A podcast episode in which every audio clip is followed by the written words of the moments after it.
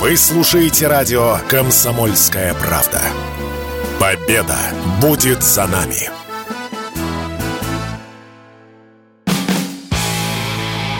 Автоньюз. Совместный проект радио КП. Издательского дома «За рулем».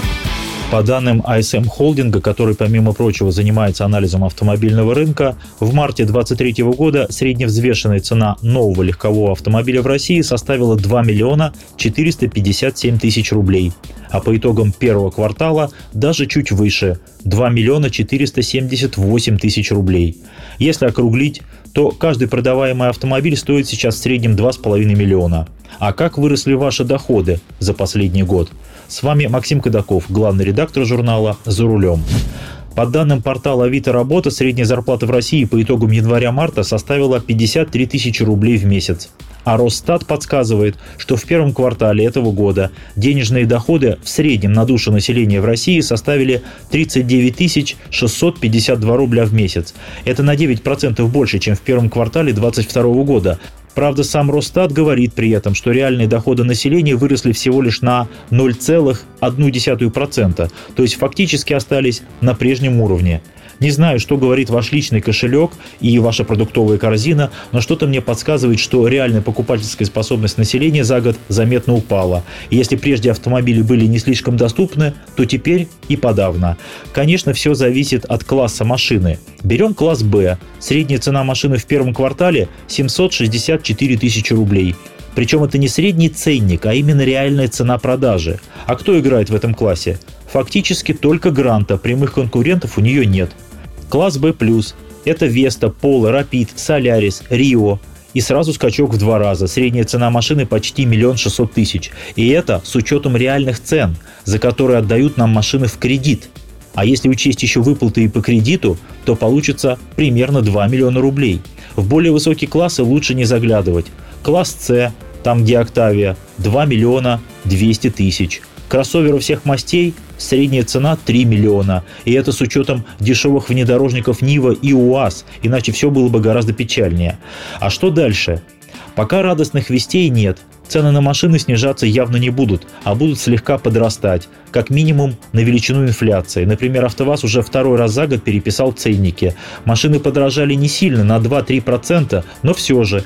И теперь самые дешевые гранты по прайс-листу это 692 тысячи рублей. Это за седан, а лифтбэк уже 722 тысячи.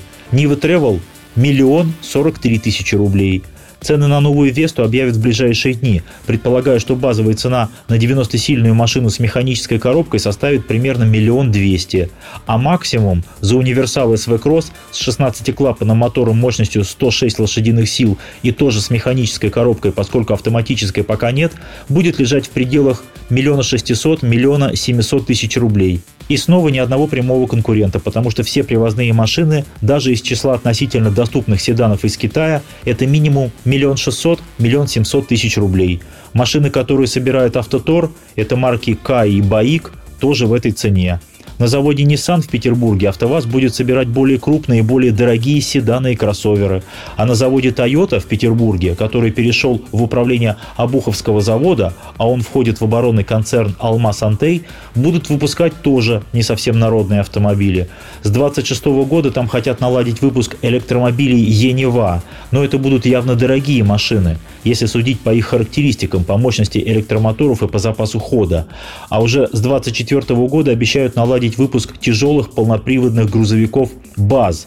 Видео с этой машиной можно посмотреть в моем телеграм-канале. В этом смысле шаблон немножко рвется, поскольку производство тяжелых грузовиков – это совершенно иная специфика. Ни по каким параметрам такая машина, способная тянуть 40-тонный прицеп, по конвейеру не проходит. Да и конвейер не нужен. В лучшем случае можно организовать что-то вроде постовой сборки. Фактически под крышей Toyota можно вести лишь отверточную сборку таких грузовиков. Максимум сварку, окраску и сборку кабин. И то не факт. Потому что производство несущих рам, мостов, подвески – это серьезные и металлоемкие производства. Все это нужно откуда-то привозить. Например, дизель будут вести из Ярославля, а местные поставщики, которых немало в регионе Петербурга, могут делать многое для интерьера, что-то по электронике, но все остальное придется привозить, видимо, из Брянска. Новый тягач можно считать техникой двойного назначения. Он может тащить тяжелый прицеп и со строительными конструкциями, и, например, с танком. И такая техника нам нужна. Чем больше, тем лучше. И деньги на такую технику найдутся. А вот как выкраивать деньги на покупку новых легковых машин – загадка. За первые 4 месяца года россияне купили 247 тысяч новых машин.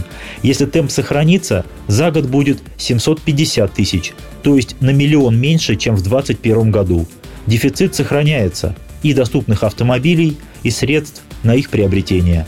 С вами был Максим Кадаков, главный редактор журнала «За рулем». Не унывайте, еще поездим.